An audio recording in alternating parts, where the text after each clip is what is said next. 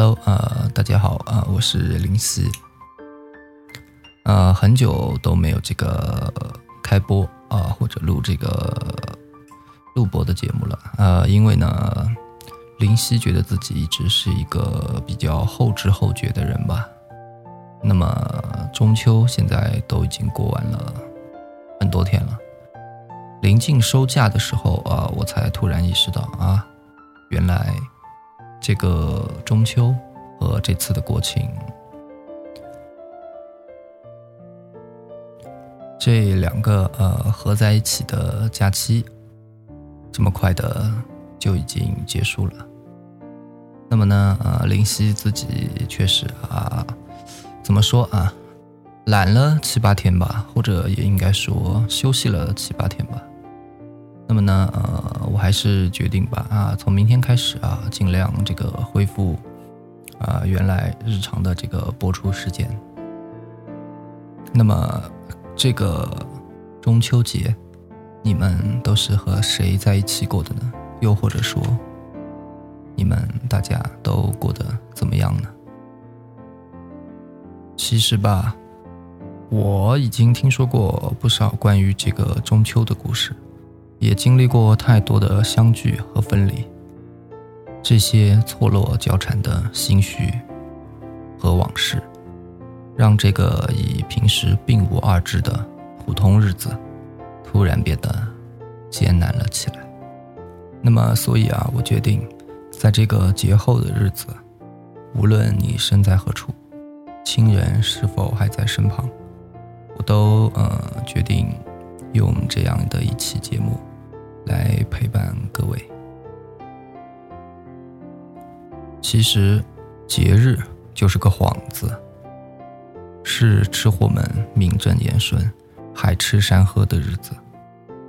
中秋节在吃货眼里就是月饼节。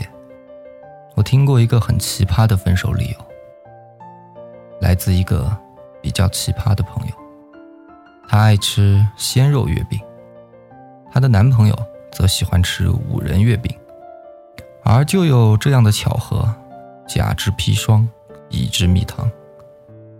此外，节日还有另外一个功能：不同的节日提醒着你该与什么样的人相聚。像中秋这样团圆的节日，对于孤身在外的人来说，还真是心塞得很。我的这位奇葩朋友。是一个北漂，今年中秋照样忙得无法回家。和她的五人男朋友分手之后，每天公司租屋两点一线。昨天夜里突然接到她的电话，哭了十几分钟之后才勉强说得出话来。原来是她的五人男友特地跑去上海买了一大盒的鲜肉月饼，放到了。他的家门口，我问他怎么知道是谁送的，他哭笑不得地说：“因为盒子上面还单独放着块五仁月饼。”想起在大学的时候，有一年的中秋节，体育系的一个哥们儿骑着摩托车说要带我去兜风，结果却是陪着他给一对老师挨家挨户的送月饼。在一个街道边等他的时候，看到一个玩偶店搬家清仓，硕大的门口店面陈列柜里，只留下了一只布偶狗狗，在那里蜷缩着身体，可怜巴巴的看着我。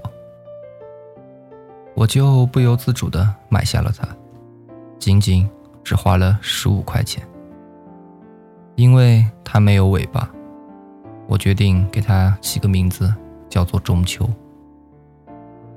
后来，把它缝补好以后，一直让它陪我度过了毕业、工作、租房、买房，然后还跟着我的不同朋友去过了巴黎、东京、纽约、墨尔本。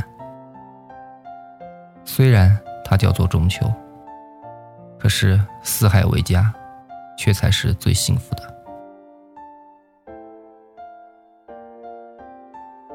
其实，二十岁以后，我就开始讨厌过中秋节，因为没有再吃过团圆饭，也没有人再带我去月照松林，和我一起坐在大岩石上面赏月，都是一个人在家里煮一碗泡面，吃完就写作业的夜晚，和平时没有什么两样。节日里。都是那些有人陪伴的人过的。如今在外地工作，除了思乡的情绪会在这样的日子里更加的强烈，其他则没有任何的改变。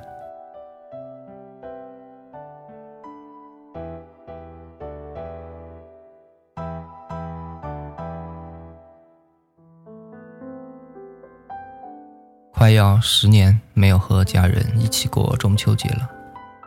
回头想想，除了第一年出现过一点勉强加给自己的那些为应节而特别催生的所谓的乡愁之后，我就疲惫的再也不想这么做了。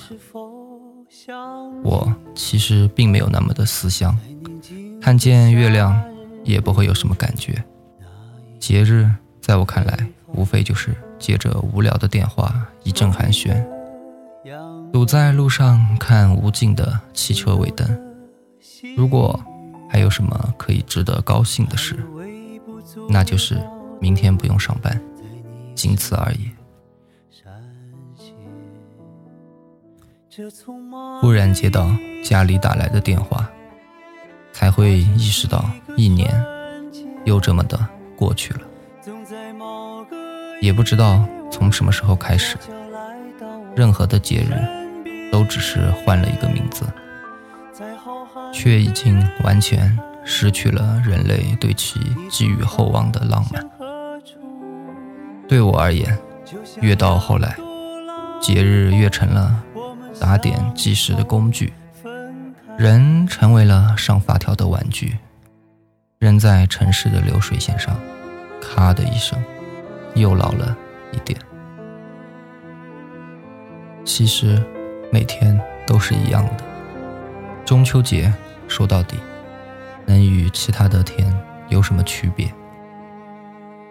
用一块月饼给这一天做一个标记，一年下来，我想到我元宵节吃了汤圆，端午节吃了粽子，中秋节吃了月饼，生日吃了一碗长寿面，就会觉得。还没有虚度，不过月饼确实挺好吃的，尤其是火腿月饼。然而，对于你们来说，你们的中秋节或者国庆节，又是跟谁一起度过的呢？你们吃过的月饼好吃吗？那么好了。今天我想说的就到这里了，我们明天再见。在浩瀚的人海，你曾飘向何处？就像两朵浪花，我们相遇后分开。这短暂的一一生。留下几个瞬间，就在这个夜晚，悄悄来到我身边，在熟悉的路上，依然涌动着人海，没有两朵浪花相遇后不分开。